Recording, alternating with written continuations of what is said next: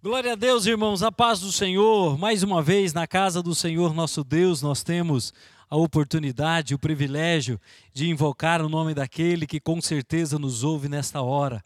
Por isso, você que está na sua casa, os nossos irmãos aqui conosco, como eu sempre tenho mencionado, o nosso incansável irmão Gabriel, nosso irmão também José Valdivino. Conosco nesta noite estão aqui a nossa irmã Lucilene e o nosso irmão João Lucas, para juntos celebrarmos o nome do Senhor nosso Deus e darmos o nosso melhor, para que o nome dele seja glorificado não apenas através dos nossos lábios, mas em tudo quanto fizermos, que no nome de Jesus haja sempre a glorificação devida. Por isso, meu amado, nesta hora eu quero te convidar para que juntos oremos ao Senhor. Vamos orar, queridos. Pai, nós louvamos o teu nome, ó Deus, pelo dia que o Senhor nos deu. Obrigado a Deus porque a tua boa e poderosa mão esteve conosco e sobre nós, sobre as nossas casas e sobre todos os nossos. Pai, louvado seja o teu nome, Senhor, pelo cobertor da noite passada, pelo agasalho deste dia, pelas indas e vindas, ó Deus, que o Senhor nos permitiu efetuar. Nós te glorificamos, ó Deus. E agora, reunidos em nome do Senhor Jesus, mais uma vez nós clamamos pela tua provisão, clamamos pela tua assistência e que o teu espírito que habita em nós possa, Senhor, verdadeiramente se manifestar para que as nossas vidas sejam instrumento de vida àqueles que nos ouvem nesta hora para a glória do teu nome. Pai, muito obrigado, Senhor. Derrama sobre a tua igreja a tua bênção, sobre todas as famílias do teu povo. Que haja paz, que haja saúde, que haja abundância de bênçãos para a glória do Senhor, em nome do Senhor Jesus. Amém. Amém. Glória a Deus, amados. Como sempre temos feito na Terça da Esperança, de praxe, nós temos lido o livro de Salmos e nesta noite o nosso irmão Valdivino estará lendo o Salmo 65, a nossa irmã Lucilene, o Salmo 66 e o nosso irmão João Lucas, o Salmo 67. Vamos à leitura da palavra do Senhor. A paz do Senhor para a igreja. É motivo de grande alegria podermos estarmos nessa terça-feira aqui gravando esse áudio para os irmãos, para a edificação dos amados. Eu louvo a Deus, porque Deus tem nos dado graça, tem nos abençoado e tem nos visitado com a sua presença. Vou estar lendo o Salmo 65, Salmo de Davi. Davi louva a Deus e dá-lhes graça pelas bênçãos recebidas. A ti, ó Deus, esperou o louvor em Sião, e a ti pagará o voto. Ó tu que ouves as orações, a ti virá toda a carne. Prevaleceram a iniquidade contra mim, mas tu perdoas nossas transgressões. Bem-aventurado aquele a quem tu escolhestes e fazes chegar a ti, para que habite em teus átrios. Nós seremos satisfeitos da bondade da tua casa e do teu santo templo. Com coisas tremendas de justiça nos responderás. Ó Deus, dá-nos nossa salvação. Tu és a esperança de todas as extremidades da terra e daqueles que estão longe sobre o mar. O que pela sua força consolida os montes cingidos de fortaleza, e o que aplaca o ruído dos mares, o ruído das ondas e o tumulto das nações. E os que habitam nos confins da terra temem os teus sinais. Tu fazes alegres as saídas da manhã e da tarde. Tu visita a terra e refresca. Tu a enriquece grandiosamente com o teu rio, rio de Deus, que está cheio de água. Tu lhes dás o trigo, quando assim a tens preparado. Tu enches de águas os teus sulcos, regulando a tua altura Tu amolece com muita chuva, tu abençoas as suas novidades. Tu coroas o ano da tua bondade, e as tuas veredas destilam gordura, destilam sobre os pastos do deserto, e os outeiros cingem-se de alegria. Os campos cobrem-se de rebanhos, e os vales vestem-se de trigo. Por isso, eles regozijam e cantam. Glória a Deus.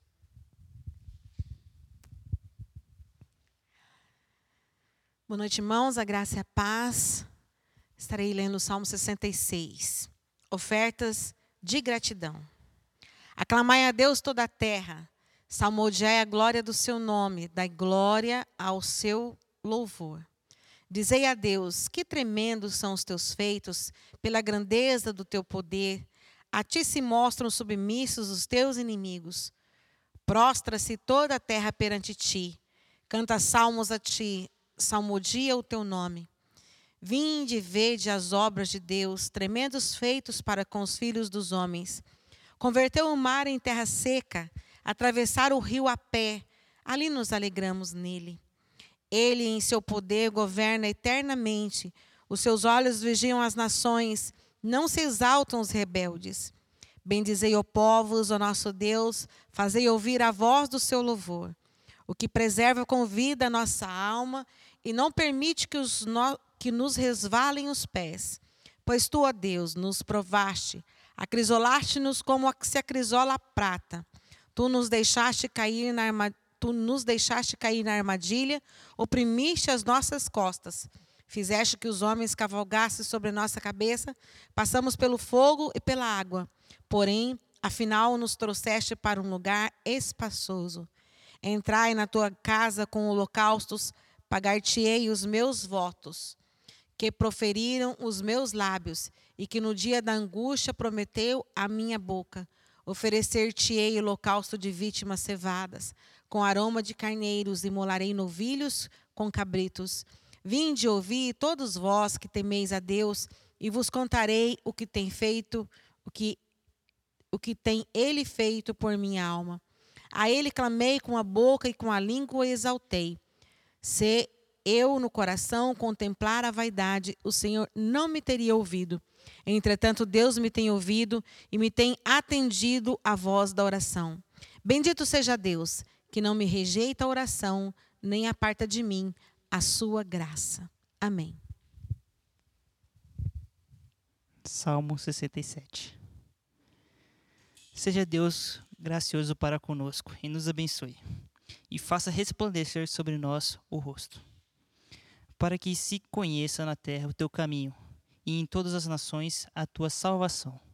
Louvem-te os povos, ó Deus, louvem-te aos povos todos.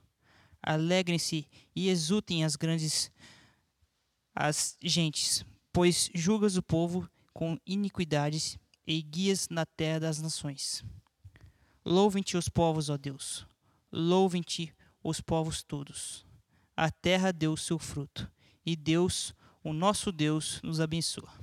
Abençoe-nos, Deus, e todos os confins da terra temerão. Glória a Deus pela palavra do Senhor, palavra viva ao nosso coração, palavra que nos enriquece, palavra cujo poder pode mudar a nossa história, penetrar no nosso corpo, nossa alma, nosso espírito e verdadeiramente trazer vida. O salmista no Salmo 19 ele diz que a palavra do Senhor é pura, o manda a lei do Senhor é pura e restaura a alma. Isso é verdade. A lei perfeita, a lei pura, a lei do Senhor, uma palavra eterna para as nossas vidas, para o nosso coração. E quando a gente fala da palavra do Senhor, é sempre bom dizer que ela é alimento para a nossa alma, saúde para os nossos ossos, saúde para todo o nosso ser. Isso é verdade, é o que a palavra do Senhor faz conosco em todo o tempo. Por isso que nós glorificamos a Deus pela oportunidade que a gente tem de ter uma Bíblia, de ter a palavra do Senhor, de ter acesso a essas verdades que tanto liberta.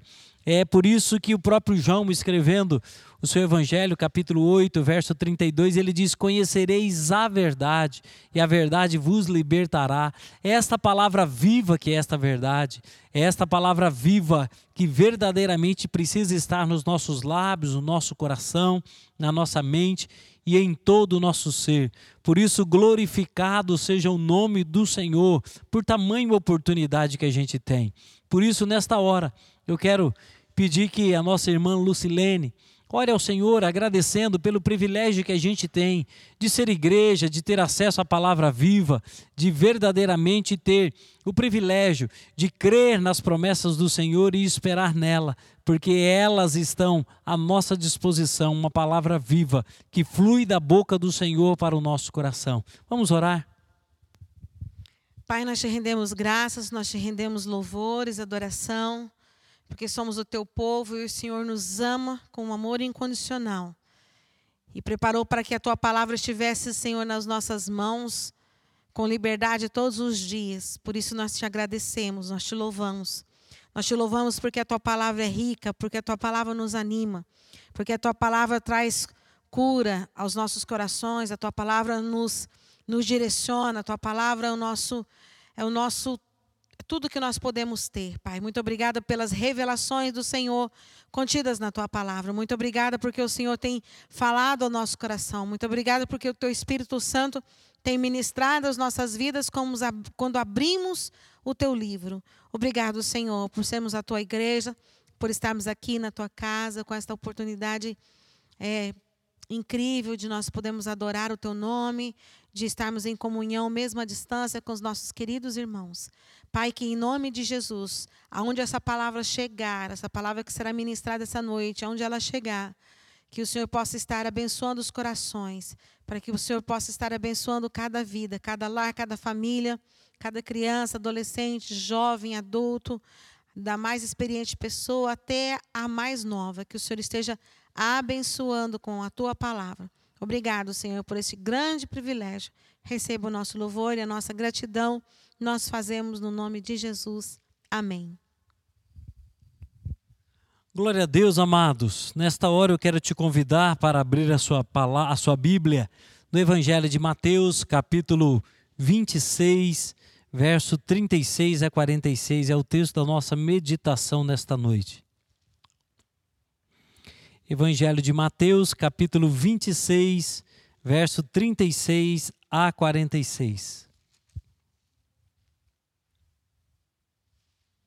Enquanto os irmãos abrem a sua Bíblia, eu deixei lá no grupo da igreja um recadinho para aqueles que pretendem frequentar a igreja, frequentar a Terça da Esperança que se manifestem lá para que a gente possa saber a quantidade de irmãos que estarão presentes conosco em todas as terças, para que em cima disso a gente possa deliberar sobre a, a abertura de, de atividade presencial na terça ou não. Então é importante que você se manifeste lá.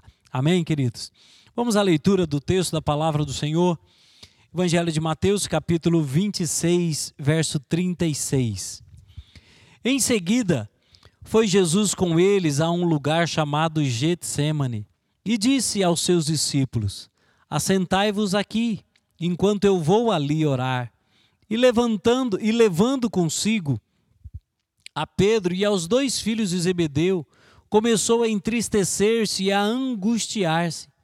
Então lhe disse: Então lhes disse: A minha alma está profundamente triste até a morte. Ficai aqui e vigiai comigo. Adiantando-se um pouco, prostrou-se sobre o seu rosto, orando e dizendo: Meu pai, se possível, passe de mim este cálice. Todavia, não seja como eu quero, e sim como tu queres. E voltando para os discípulos, achou-os dormindo, e disse a Pedro: Então, nem uma hora pudestes vós vigiar comigo?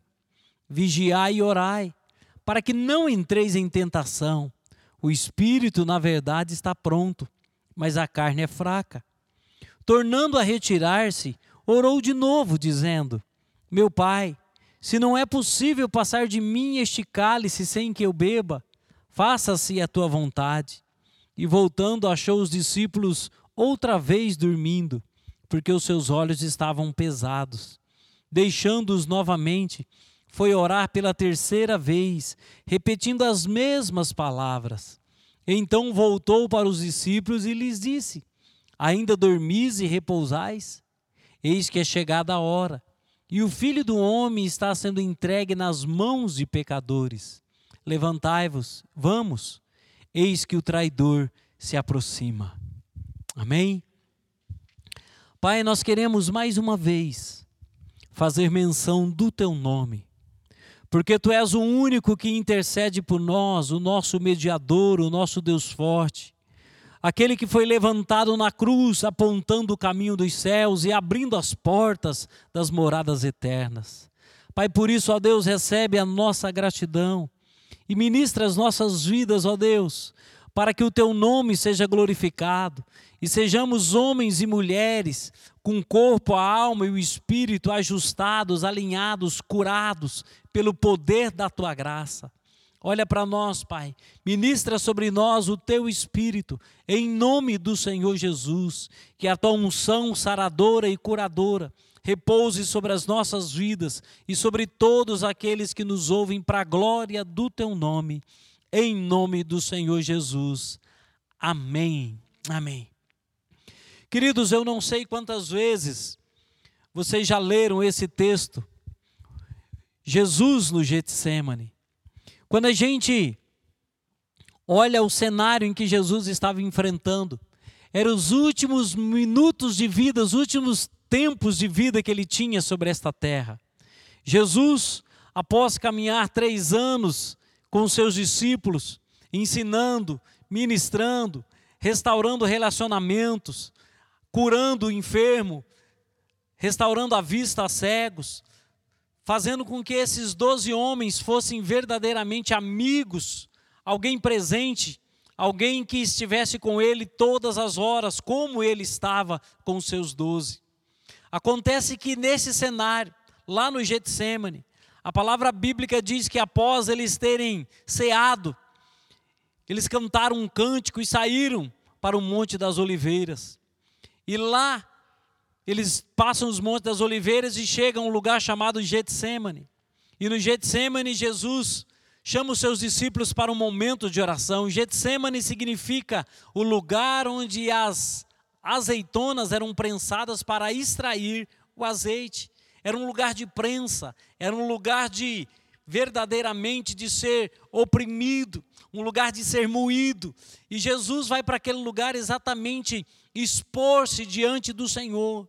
Mas a palavra bíblica diz que Jesus chama os seus discípulos para um momento de oração. E a expressão final do verso 37 diz que ele começou a entristecer-se, a angustiar-se. Verso 38 ele diz: Ficai aqui comigo e vigiai comigo. A alma de Jesus, dentro desse verso 38, ele diz que a minha alma está profundamente triste até a morte. Ficai aqui e vigiai comigo.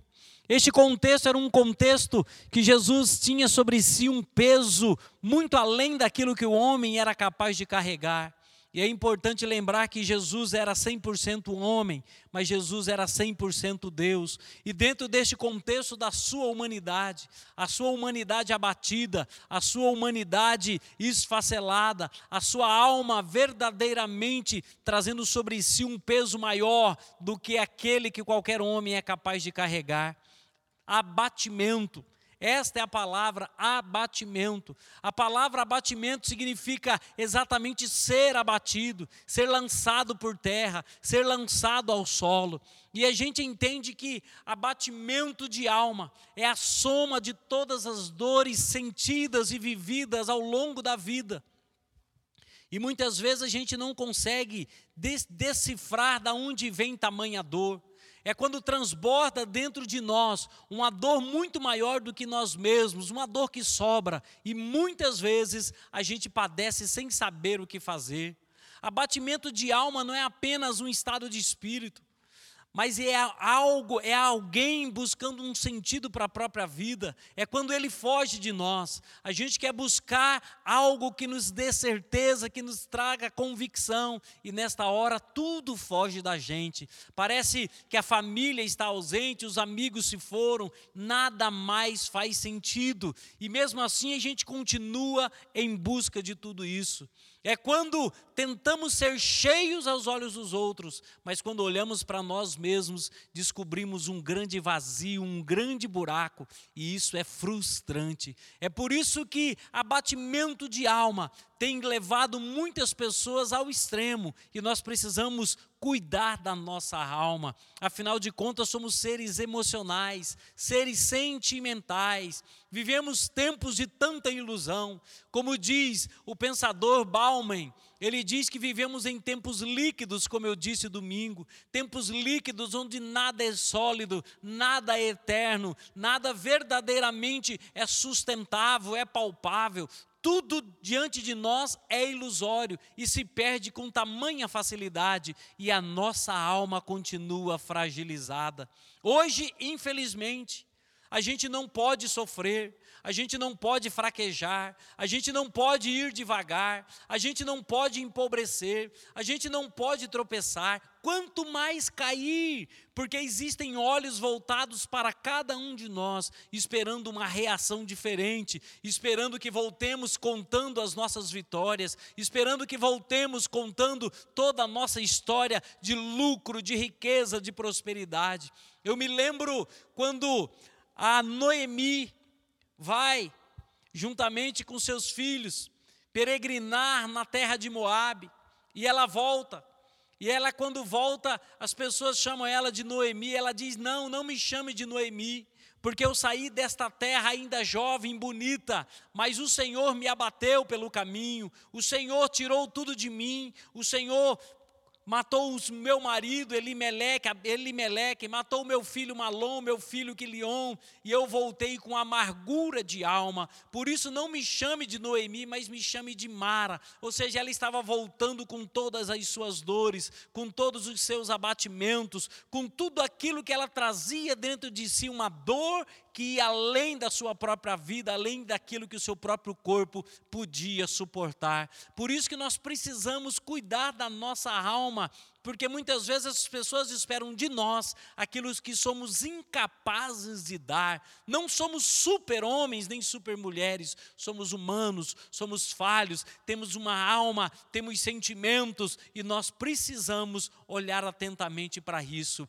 A bem da verdade, queridos, nós nos abatemos, nós nos entristecemos, nós nos frustramos e somos frustrados. Por isso que a todo tempo nós precisamos olhar para aquilo que a palavra bíblica do Senhor traz de alento, traz de vida, traz de ministração sobre a nossa história.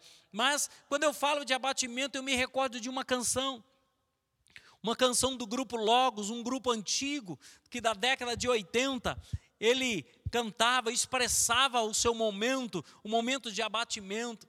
E naquele contexto, na sua composição, a letra daquela canção que falava muito ao meu coração, logo depois da minha conversão, eu pude ouvir essa canção várias vezes, e a letra desta canção diz mais ou menos assim: De vez em quando sou levado a me abater, parece que então eu vou perecer no mar nada mais querer, simplesmente ir mais sem saber. Momentos maus, difíceis para valer. A vida se esvai até tudo se misturar tudo perder valor, nada mais fazer sentido para mim. Ainda bem que em meio às minhas trevas vejo a luz. Nessas horas mais difíceis, sinto Cristo me enxugando o rosto, motivando-me outra vez a seguir em frente, sem olhar para trás. Depois do temporal, melhor posso sentir que a graça do Senhor é tal. Comprar? Quem poderá medir? Só em Jesus eu posso achar. Quem nunca se abateu? Quem nunca se afligiu? É por isso que quando esse sentimento chega, qual é a sua atitude? O que podemos e o que precisamos fazer? Queridos, quando a gente avalia a expressão emoção, a palavra emoção, a palavra emoção vem do latim que significa ex movere, que significa ex para fora, lançar para fora, e mover, pôr em movimento. Então, dentro desta ótica, ex movere significa mover para fora. É exatamente a expressão emoção, pôr o seu sentimento para fora, trazer um movimento para fora, trazer a vida para fora. É por isso que, à luz desse texto que nós lemos de Mateus 26, 36, me permita que, quando chegar o abatimento de alma, quando você se sentir frustrado, quando você se sentir verdadeiramente numa caverna, como Elias se sentiu, me permita trazer alguns conselhos para você, desafios para a minha vida, desafios para a sua vida, desafios para todos aqueles que se sentem abatidos quando a vida verdadeiramente foge debaixo dos nossos pés. Aliás, quando o chão foge debaixo dos nossos pés e a gente procura um sentido para a vida e a gente não acha. Por isso, me permita nesta noite trazer algumas reflexões dentro desta expressão abatimento de alma. Quando esse sentimento chegar para você, eu deixo o primeiro desafio para você avaliar e pensar e refletir. Primeiro desafio: descubra o gatilho do seu abatimento. Descubra o gatilho do seu abatimento. Queridos, quando a gente olha no texto bíblico, nós vamos encontrar várias pessoas perguntando por quê, por quê, por quê. Eu preciso saber a causa, eu preciso saber a razão disso, a razão daquilo. Cabe a nós vasculhar a nossa vida, mergulhar dentro das nossas emoções, ir o mais profundo do nosso coração, olhar para a nossa história, para o nosso passado, vasculhar o baú da nossa vida de uma forma extraordinária. Esta manhã estava lendo o Salmo 42, e o Salmo 42, o verso 5, verso 11, e o Salmo 43, verso 5, o salmista repete a mesma expressão: Por que estás abatida, ó minha alma? Por que te perturbas dentro de mim? Espera em Deus, pois ainda o louvarei. A Ele meu auxílio e Deus meu. E o verso 6 ele continua dizendo: Sinto abatida dentro de mim a minha alma, lembro-me, portanto, de ti nas terras do Jordão, no Monte Hermon, no outeiro de Mizar.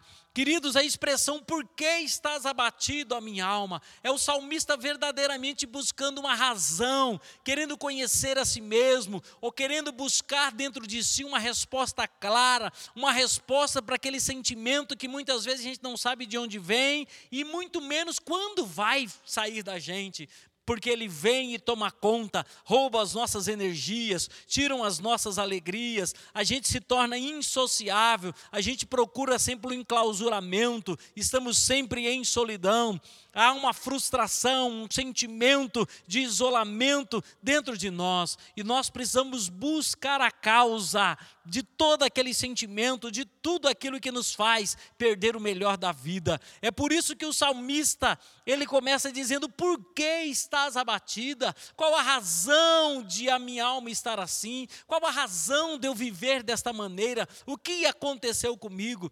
Quando a gente olha a expressão do salmista no Salmo 42, ele traz algumas expressões muito interessantes que vale a pena a gente mencionar. O verso 40, aliás, o verso 4, ele diz: "Lembro-me dessas coisas e dentro de mim se me derrama a alma". Ou seja, ele olha para o seu passado, ele começa a vislumbrar, enxergar a sua história, encontrar momentos bons, momentos tristes, momentos em que ele se sentiu sozinho. Ele também diz no verso 6: "Lembro-me, portanto, de ti na terra, nas terras do Jordão, ou seja, ele está olhando para o seu passado, ele está buscando uma resposta que venha calar a sua alma, que venha trazer vida ao seu coração de novo. Por isso, meu irmão, descubra qual o gatilho do seu abatimento, o que causou tamanha frustração, o que te levou ao solo, o que te abateu. Por isso, olhe atentamente para essa expressão, descubra. Jesus, dentro daquele contexto, ele diz que a sua alma estava abatida até a morte. O que estava pesando sobre Jesus?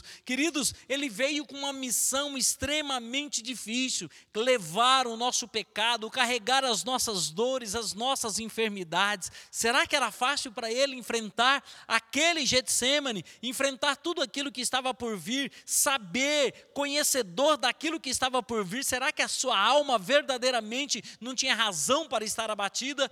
Ele sabia o porquê, é por isso que ele olha para os seus discípulos e verdadeiramente expressa esta verdade, quando ele diz: A minha alma está abatida, totalmente abatida, a expressão que Jesus mesmo diz é a minha alma está profundamente triste até a morte. Ele sabia que era a morte que o esperava, e isso trouxe esse abatimento. É natural, como Jesus, homem, enfrentar esta realidade. E por isso, é o grande desafio meu e seu é tentar descobrir, é vasculhar a nossa história. O próprio Paulo, quando escreve 1 Coríntios 11, 28, ele diz: Examine-se, pois, o homem a si mesmo. Nós temos por obrigação nos conhecer, conhecer a nossa vida, a nossa realidade. O grande filósofo disse: Conhece-te a ti mesmo. Esta é a verdade. Eu preciso olhar, vasculhar a minha vida, a minha história, saber quais são os meus pontos fracos, saber quais são os meus pontos fortes, aquilo que me abate, aquilo que me levanta, aquilo que me destrói, aquilo que me constrói, aquilo que verdadeiramente traz vida e aquilo que verdadeiramente tira de mim o brilho da vida eu preciso me conhecer, e diante disso, se eu conhecer profundamente quem eu sou, eu posso verdadeiramente descobrir onde estão os gatilhos que me levam ao abatimento. É por isso que o salmista, no Salmo 39, 139, ele começa dizendo: Senhor, tu me sondas e me conheces, sabes quando me assento e quando me levanto. E ele vai falando sobre todo o conhecimento de Deus. E ele diz: Os teus olhos me viram substância ainda informe, e no teu livro foram escritos todos os meus dias, escritos e determinados. É exatamente essa história. E quando ele termina o salmo, ele diz: Sonda-me, ó Deus, e conhece o meu coração provas, prova-me e conhece os meus pensamentos, vê se há em mim algum caminho mau e guia-me pelo caminho eterno. É exatamente isso. Tem uma outra expressão do próprio salmista onde ele diz: é, livra-me dos meus pecados ocultos. Muitas vezes a gente tem coisa dentro de nós que a gente nem sabe, que a gente nem imagina. Às vezes aquilo que está no mais profundo do nosso coração é o que nos leva a um abatimento. Por isso a gente precisa buscar em Deus Deus, a revelação do Altíssimo, o conhecimento dos céus. Como a palavra bíblica diz de Paulo escrevendo aos primeiros Coríntios, nós temos a mente de Cristo e o Espírito Santo é aquele que nos conhece por dentro e por fora. Ele tem o poder de revelar, de trazer à nossa mente, ao nosso coração, este conhecimento, para que a gente descubra o que fazer com este gatilho, o que verdadeiramente é, é, apresentar diante do Senhor para que esse gastilho de que é ponto fraco seja transformado em pontos fortes. Por isso que o salmista diz: Vê se há em mim algum caminho mau e guia-me pelo caminho eterno. O salmista está dizendo: Senhor, eu não conheço, mas o Senhor sabe. Senhor, muda a minha história, transforma essa realidade, arranca de mim aquilo que é mal, arranca de mim aquilo que me abate, arranca de mim aquilo que me frustra, arranca de mim aquilo que rouba a minha vida, rouba a minha minha alegria. Senhor, muda a minha história. É exatamente isso. E Paulo, dentro desse contexto ainda de ser transformado, de ser alcançado pela graça, em 2 Coríntios 3,8, Paulo traz a seguinte expressão: E todos nós, com o rosto desvendado, contemplando como um puro espelho a glória do Senhor, somos transformados de glória em glória, na Sua própria imagem, como pelo Senhor o Espírito. Todos nós queremos ser transformados, todos nós queremos alcançar uma dimensão mais alta, ter uma alma sem abatimento, uma alma liberta, uma alma verdadeiramente que expressa as suas melhores emoções. E muitas vezes nós queremos esconder o que temos de, pior. É por isso que Paulo diz: todos nós, com um rosto desvendado, é sem máscara, é verdadeiramente você se apresentar diante do Senhor com o seu pior, porque Deus te conhece por dentro e por fora. É você dizer: Senhor, a minha alma está em frangalhos, o meu coração está quebrado todo o meu ser está em estado deplorável. Me ajuda, se apresente diante do Senhor desvendado, sem venda alguma, sem véu algum, sem máscara alguma, sem ter nada escondido. Apresenta diante do Senhor. No Salmo 25, o salmista diz: Senhor, não te lembres dos meus pecados, mas lembra de mim segundo a tua misericórdia. Muitas vezes nós queremos esconder diante do Senhor o nosso pecado, queremos esconder as nossas mazelas, mas o único jeito de sermos transformados, de termos a alma curada, de descobrir quais os gatilhos que nos afetam, que nos derrubam, é verdadeiramente nos apresentar diante do Senhor com o rosto desvendado, com a cara limpa, totalmente nu, transparente diante de um Deus vivo que tudo contempla. É o único modo de sermos transformados e todos nós com o rosto desvendado somos transformados. É o que Paulo está dizendo. É por isso que o próprio Senhor Jesus, lá naquela sinagoga em Cafarnaum, a palavra bíblica no Evangelho de Mateus, capítulo 3, verso 3, quando ele entra na sinagoga, ele percebe um homem com a mão mirrada. E ele olha para aquele homem totalmente escondido naquele lugar, sem poder se apresentar, se disfarçando no meio da multidão. E Jesus é questionado: Jesus, é, é possível curar no sábado? E Jesus olha para aquele homem, da mão mirrada, e diz para ele: Levanta-te e vem para o meio. Aquele homem escondido, porque era, era, não era permitido algum homem paralítico ou com alguma deficiência frequentar as sinagogas, porque era tradição, era uma tradição entender que alguém que tivesse alguma deficiência trazia sobre si uma maldição. Então eles não eram permitidos frequentar as sinagogas. Mas aquele homem com vontade de conhecer a lei, de estudar a lei, enfrentou a sua mazela e foi para aquele lugar. Só que ele não sabia que Jesus o chamaria, Jesus o chamaria, Jesus pediria para ele se levantar e ficar no meio do, do povo daquela sinagoga. E Jesus diz exatamente isso: levanta-te e vem para o meio. E aquele homem, tentando disfarçar de todos os modos possíveis, se apresenta diante de Jesus, e como se não bastasse, Jesus olha para ele. No verso 5, Jesus diz assim: olhando para eles em redor, com indignação, condoendo-se da dureza do coração deles, disse ao homem paralítico: estende a mão. E ele estendeu, e a Bíblia diz que imediatamente a mão foi restituída, tornando-se como a outra. É exatamente isso. Mesmo aquele homem tentando se esconder, nós somos desafiados pelo Senhor a nos levantar, a ir para o meio, a apresentar as nossas mazelas com o rosto desvendado, conhecer os gatilhos que trazem vergonha, que nos faz nos esconder, que nos faz fugir de realidades que muitas vezes, ao olhar para nós mesmos, nós não temos condições de enfrentar, mas quando nós nos apresentamos diante de Cristo, Ele nos torna digno, Ele, Ele reverte o nosso ponto fraco em fortaleza, Ele nos restitui. Por isso que o gatilho precisa ser quebrado.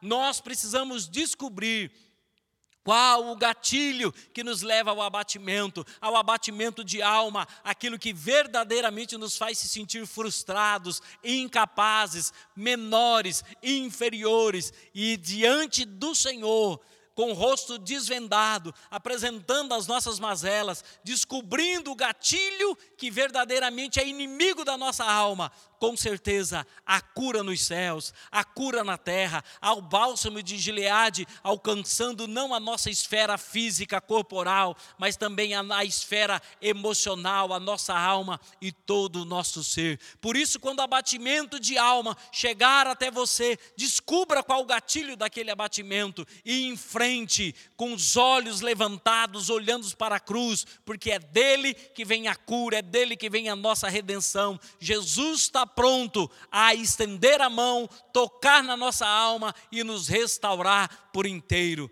Mas sempre pergunte quando você se abater: por que estás abatida, ó minha alma? Por que te perturbas dentro de mim? E ao fazer essa pergunta, corra para a cruz, corra para a cruz, como fez o salmista. Vê se há em mim, ó Deus, algum caminho mau e guia-me pelo caminho eterno. E a resposta do céu virá, a cura virá, a alma será restaurada e vida em abundante tomará conta de todo o seu ser. Descubra qual o gatilho que te impede de viver o melhor de Deus em suas emoções.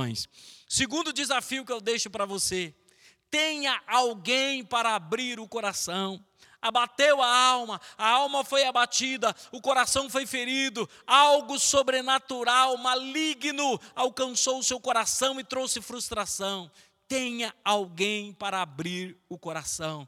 Quando a gente olha para o texto de Mateus 26, a gente descobre que Jesus leva os seus discípulos para abrir o coração. Jesus leva os seus discípulos para aquele lugar, para um momento de oração. Mas o que Jesus queria era comunhão, era parceria, era relacionamento. Por isso que ele diz no verso 28: Ficai comigo, vigiai comigo. Jesus queria alguém para estar ali com ele naquele momento tão difícil. Mas o que aconteceu? Eles foram dormir. Queridos, preste atenção no que eu vou te dizer agora. Sempre haverá pessoas ao teu lado dormindo para você. Sempre haverá pessoas que não estarão nem aí para você. Pessoas que não, não se darão conta do tamanho da dor que abate em sua alma.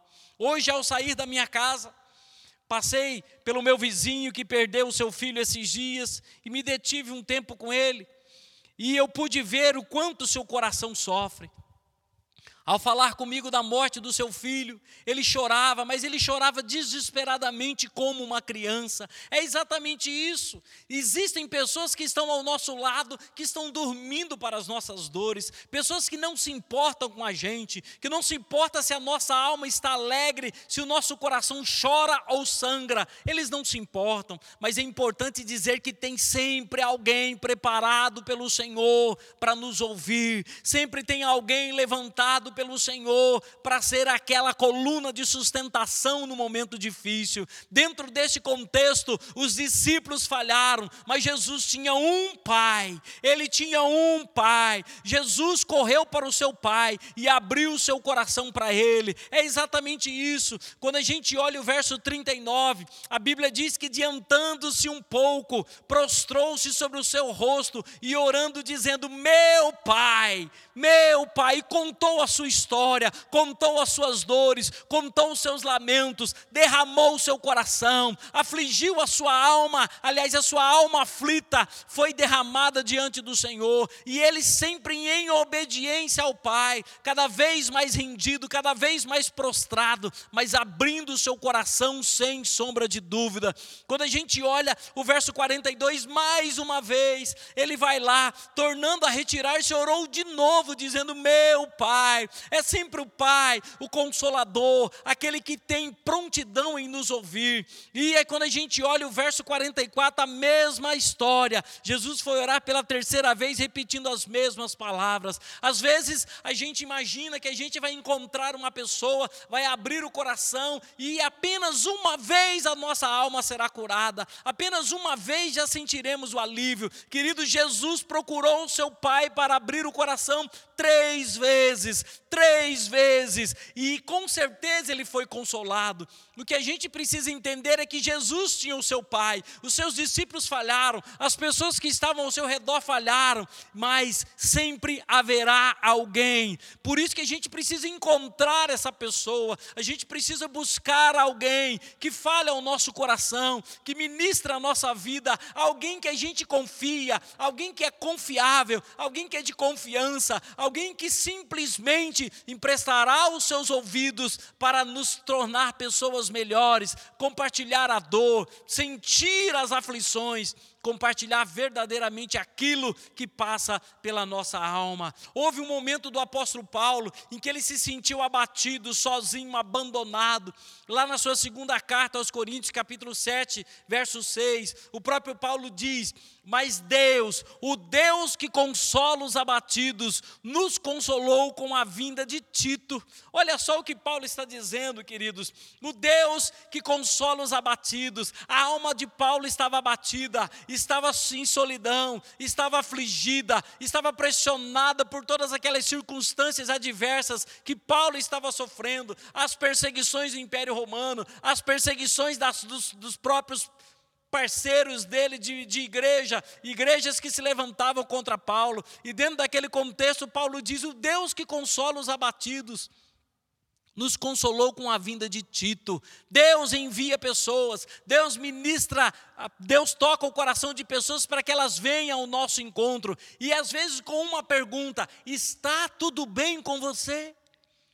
Às vezes essa pergunta já nos desmonta, às vezes as lágrimas brotam dos olhos, às vezes a dor que está no mais profundo da nossa alma aflora pelo nosso semblante e escorre pelos nossos olhos, porque é verdadeiramente um momento onde a dor não cabe mais dentro da gente, o nosso coração se tornou pequeno, o nosso corpo é pequeno para conter, para suportar tamanhas dores e tamanhos sofrimentos que a nossa alma briga. Então vai tudo bem, vai tudo bem, é suficiente para a gente entender que tem alguém se importando com a gente. Ou quando aquela pessoa, mesmo por telefone, diz assim: Eu estou orando por você, Deus ministrou a minha vida para eu orar pela sua vida, porque eu sei o vale que você está enfrentando, e neste momento, verdadeiramente, o nosso coração já desmancha, porque nós sabemos o que trazemos na nossa alma, nós sabemos o tamanho das dores, das angústias que nos afligem. Por isso, quando a gente olha para a palavra do Senhor, é sempre bom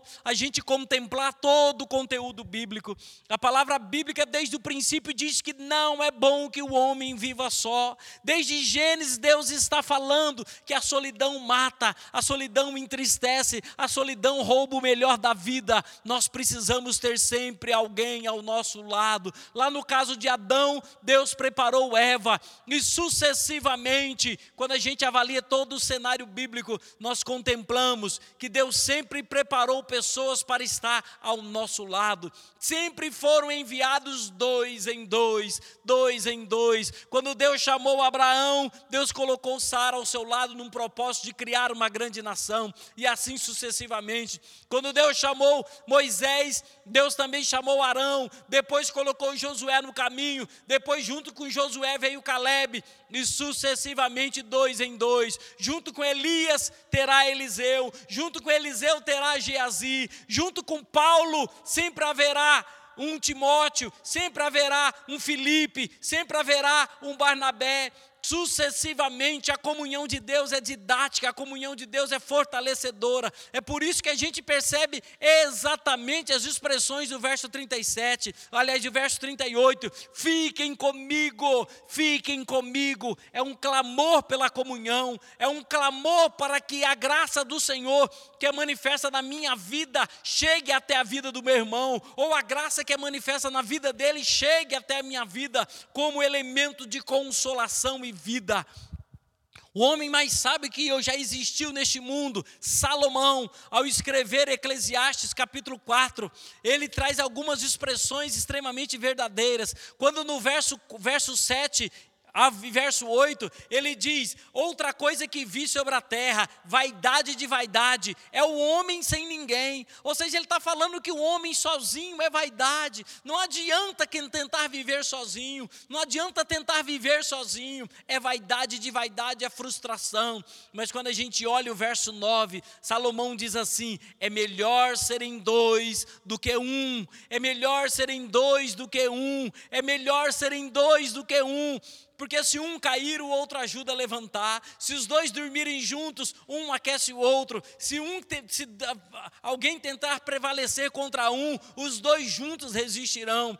Sempre é melhor serem dois. Por isso, no nome do Senhor Jesus, tem alguém para abrir o coração, tem alguém para viver ao seu lado. Busque uma parceria, busque verdadeiramente alguém para ser parceiro de oração para dividir as cargas. O isolamento que estamos vivendo nesses dias tem sido verdadeiramente terríveis para determinadas pessoas, que quanto mais sozinhas, mais frustrante é a vida. Por isso, no nome do Senhor Jesus, encontre alguém, ligue para alguém, mande uma mensagem para alguém, um sinal de fumaça, mas peça socorro. Encontre alguém para abrir o coração, em nome do Senhor Jesus. Precisamos de pessoas que nos escute, precisamos de pessoas que estejam ao nosso lado, pessoas para abrir o nosso coração, pessoas que compartilhem das nossas emoções, fazer com que as nossas emoções possam sair de nós, afinal de contas,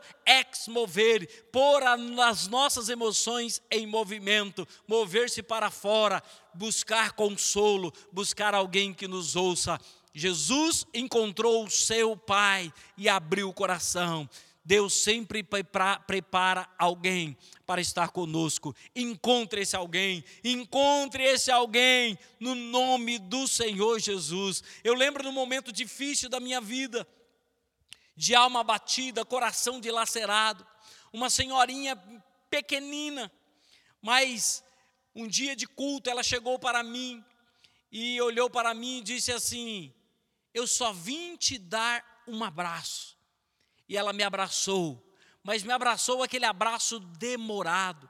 Eu lembro que aquele abraço foi suficiente para me quebrar por inteiro. Eu entrei em choro, em pranto com aquele abraço, porque algo fluía daquela irmã e tomava o meu coração, e aquele abraço dizia: Você não está sozinho, tem gente contigo, tem gente nessa jornada caminhando ao seu lado, tem gente orando por você, tem gente se importando com você. Por isso, meu amado irmão, eu deixo esse segundo conselho para você: quando chegar o abatimento de alma, tenha alguém para abrir o seu coração, conte para alguém as suas aflições, conte para alguém as suas dores, e você verá que verdadeiramente Deus usa pessoas, existem pessoas capacitadas pelo Senhor para ser instrumento de cura, cura emocional, cura física, cura espiritual. Por isso, em nome do Senhor Jesus, encontre alguém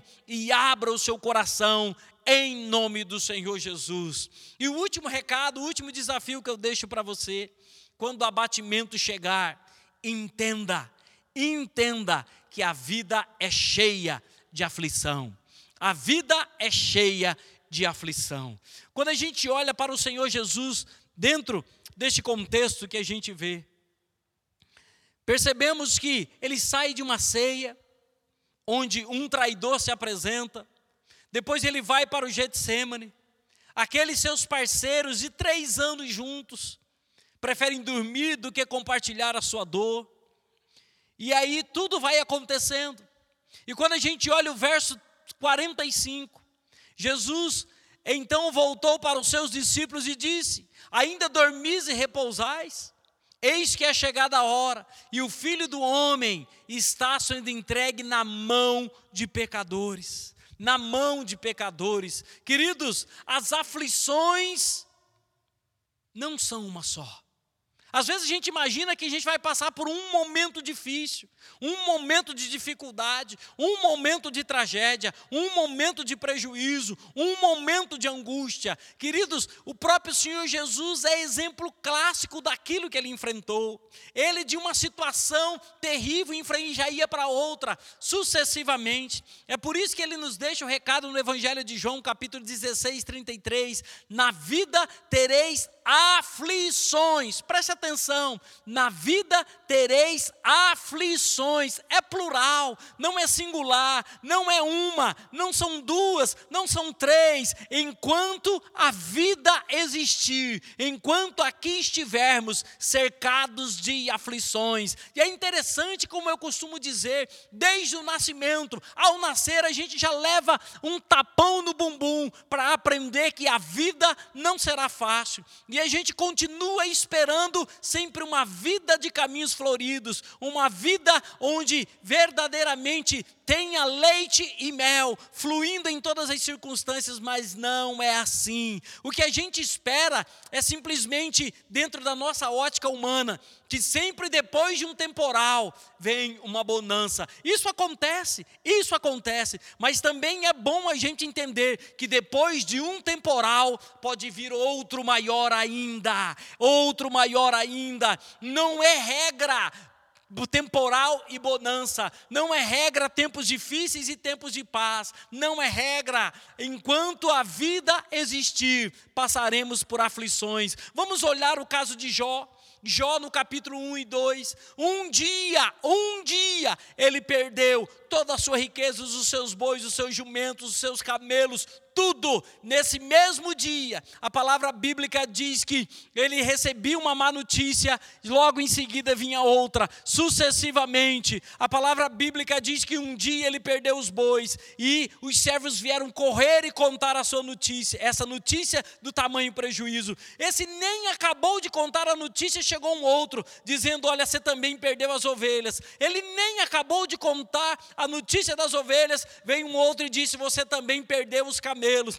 Esse nem acabou de contar a história, veio um outro e disse: Você acabou de perder todos os seus filhos. Sempre assim, não é regra temporal e bonança. A vida pode ser temporal, temporal, temporal, temporal, temporal. 60 anos de temporal, 70 anos de tempestade, 180 anos de dificuldade. Mas o mais importante é a gente crer que depois desta vida haverá uma eternidade nos braços do Pai, onde já não haverá espinhos, onde não haverá mais morte, nem dor, nem lamento, nem lágrima, mas haverá consolo, porque Deus enxugará dos olhos toda a lágrima. Jó poderia ter enfrentado todos aqueles prejuízos, e no final do capítulo 1, ele adorar o Senhor e dizer: Senhor, acabou, glória a Deus, acabou. Mas o que estava por vir era muito pior, era muito pior. Depois de quatro tempestades, ainda teve a quinta tempestade. Jó foi tomado por uma enfermidade maligna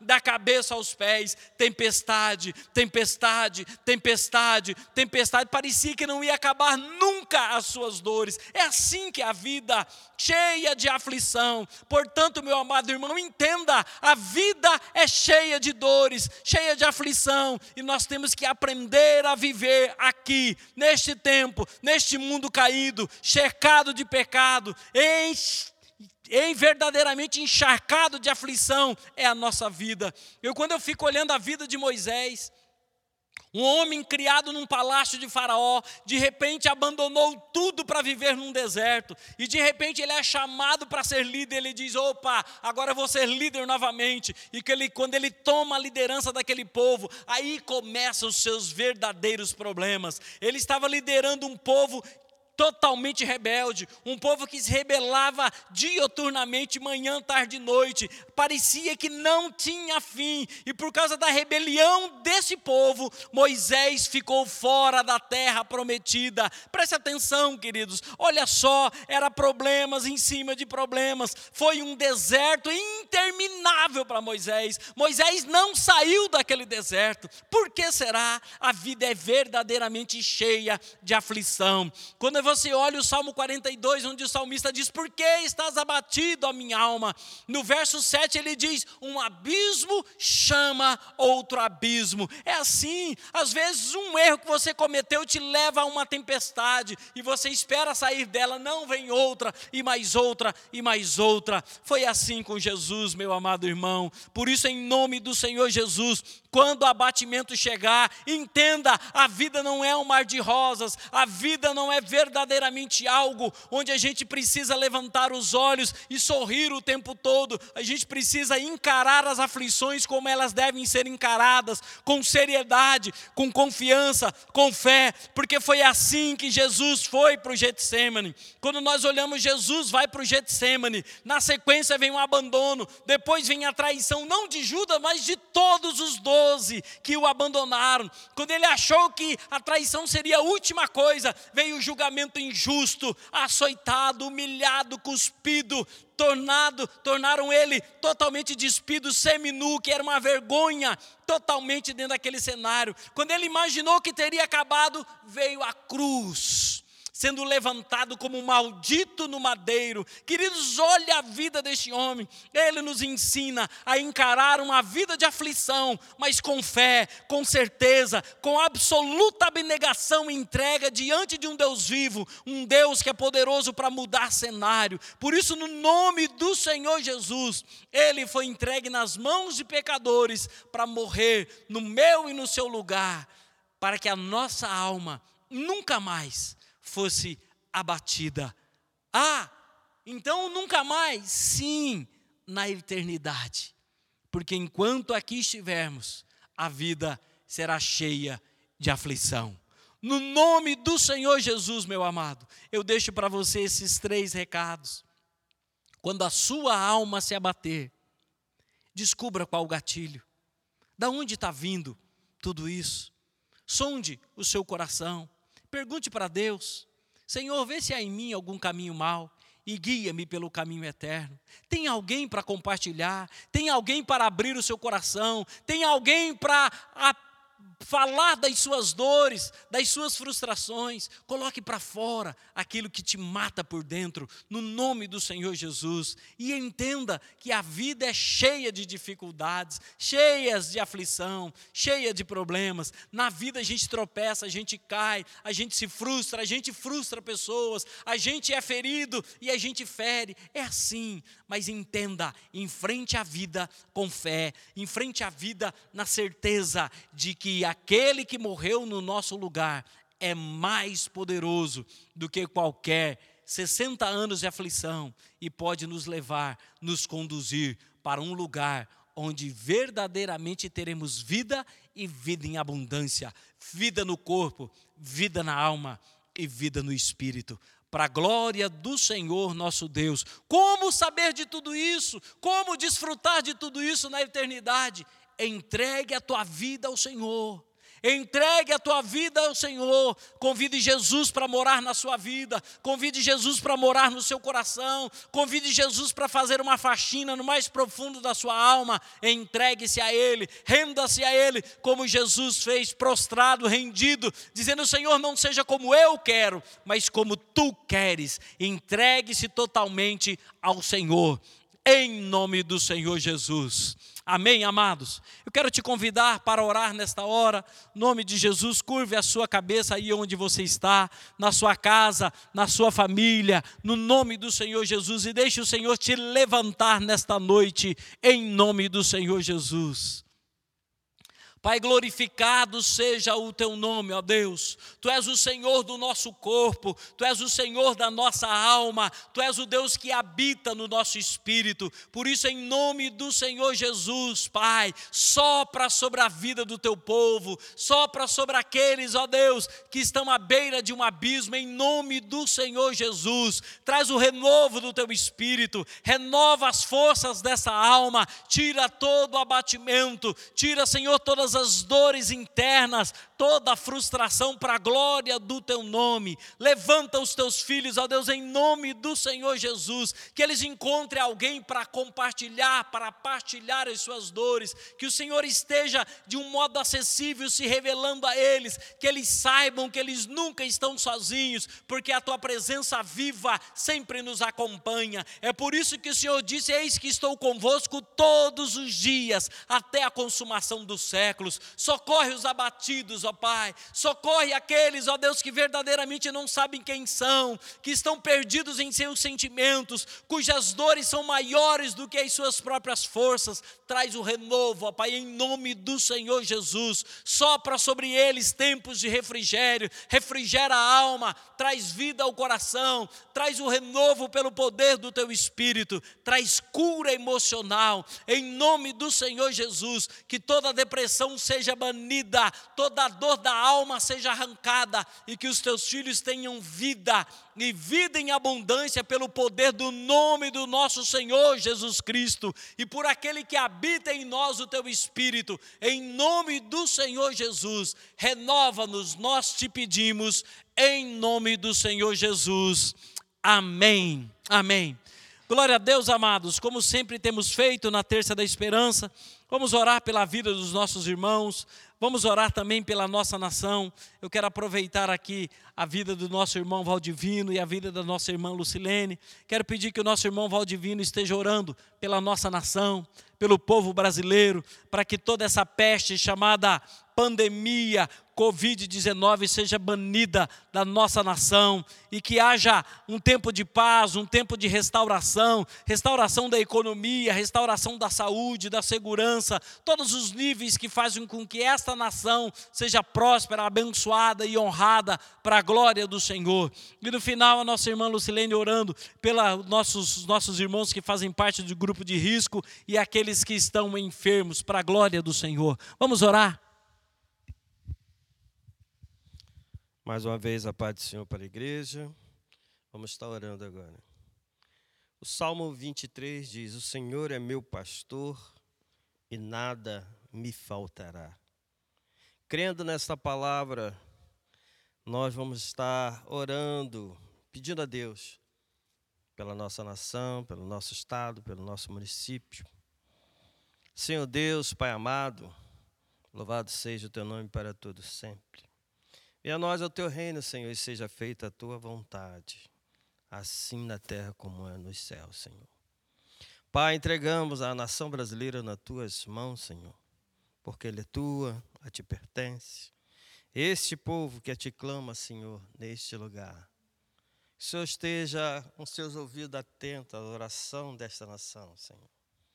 Faz dessa nação uma bênção, um celeiro, Senhor, para a humanidade, Senhor que aqui se levante missionários, pastores, evangelistas, presbíteros, diáconos, Senhor, para a tua seara, Pai. Abençoa, Senhor. Te pedimos, Senhor, que o Senhor estenda as suas mãos, Senhor, sobre essa nação e traz a solução, Senhor, para essa Covid-19, Pai. Que tudo está patente aos teus olhos e nada fique encoberto, Senhor o Senhor sabe da cura, o Senhor sabe do bálsamo que o Senhor vai usar, Senhor, para curar as nações. Entregamos nas tuas mãos, Senhor, e te agradecemos em nome de Jesus Cristo, crendo que a vitória virá. Amém. Senhor, nós te damos graças, nós te louvamos e te adoramos, porque tu és um Deus que tem todo o poder. Obrigada porque nós podemos recorrer ao Senhor, Pai, e colocar e pedir e clamar pela vida dos nossos queridos irmãos que estão em suas casas, aqueles que não podem participar conosco quando nos ajuntamos aqui no nosso culto presencial, aqueles que estão fazem parte do grupo de risco. Nós queremos colocá-los diante da tua presença e pedir que a tua mão saradora, curadora, restauradora seja sobre a vida de cada um deles, Pai, em nome de Jesus. Pai, nós oramos pelos nossos idosos, Senhor. Nós estamos começando, iniciando um tempo de frio, um tempo de inverno. Nós pedimos que a tua mão, Senhor, esteja abençoando os nossos queridos irmãos, para que eles não venham sofrer com nenhum tipo de enfermidade advinda dessa estação, Pai. Em nome de Jesus, nós clamamos para que o Senhor estenda a tua mão poderosa, para que o Senhor traga cura, traga livramento, traga libertação para a vida dos nossos queridos irmãos. Pai, nós intercedemos, Senhor, por todas as pessoas que estão hospitalizadas, Senhor, não só por aqueles que estão infectados com essa Covid-19, mas nós oramos por todos aqueles que estão sofrendo por qualquer tipo de enfermidade. Nós colocamos diante da tua presença cada um deles, seja criança, adolescente, jovem, adulto, idoso, todos, Pai, em nome de Jesus, esteja abençoando, curando, restaurando, que o Senhor possa estar visitando os leitos de hospitais nesta noite, em nome de Jesus, Pai, abençoando e restaurando cada vida, Pai. Também intercedemos, Senhor, por aqueles que estão à frente no combate desta pandemia, os profissionais de saúde, Senhor, em nome de Jesus. Abençoa cada um deles, dê sabedoria, dê discernimento, abençoe e protege suas casas, seus familiares, em nome de Jesus. Jesus, dê a eles, Senhor, ânimo, dê a eles, Senhor, saúde física, saúde emocional, para que eles possam, Senhor, é, continuar sendo é, guerreiros nessa situação, Pai, em nome de Jesus. Nós clamamos pela nossa igreja, para que o Senhor visite cada um dos teus filhos, para que o Senhor visite cada membro da IPI Betel, que o Senhor visite também cada pessoa que não é membro desta igreja, mas que está ouvindo a tua palavra, que é onde essa palavra tem chegado, que o Senhor esteja abençoando e falando aos corações de cada um deles. Muito obrigado, Senhor, porque nós podemos recorrer ao Senhor em tempos de aflição. Muito obrigado, Senhor. Abençoa os teus filhos, derrama a tua cura, a tua restauração, o teu bálsamo sobre a vida de cada um dos teus queridos, em nome de Jesus. Amém. Amém. Glória a Deus, amados. Mais uma terça da esperança. Que você seja fiel com o Senhor e continue aí na sua perseverança, perseverando na fé, crendo que a graça do Senhor Jesus é suficiente e ela é a garantia de um futuro de paz. Por isso, descansa e confia nas promessas do Senhor, porque aquele que prometeu não é homem para que minta, nem filho do homem para que se arrependa. Por isso, em nome do Senhor Jesus, ao terminar essa terça da esperança, receba o nosso abraço, nossos irmãos que estão aqui, que verdadeiramente sejam abraçados por esses irmãos, e nós queremos vê-los neste lugar para a glória do Senhor nosso Deus. Ansiamos por este dia, mas enquanto este dia não chega, vamos sendo edificados à distância para a glória do Senhor. Amém? Lembrando do nosso desafio lá no grupo, que se você vai participar da Terça da Esperança de forma presencial, coloque o seu nome lá para a glória do Senhor. Amém? Deus abençoe a sua vida, que Deus te dê um bom descanso. Não esqueça de agradecer ao Senhor pelo cobertor, pelo agasalho que Ele te deu.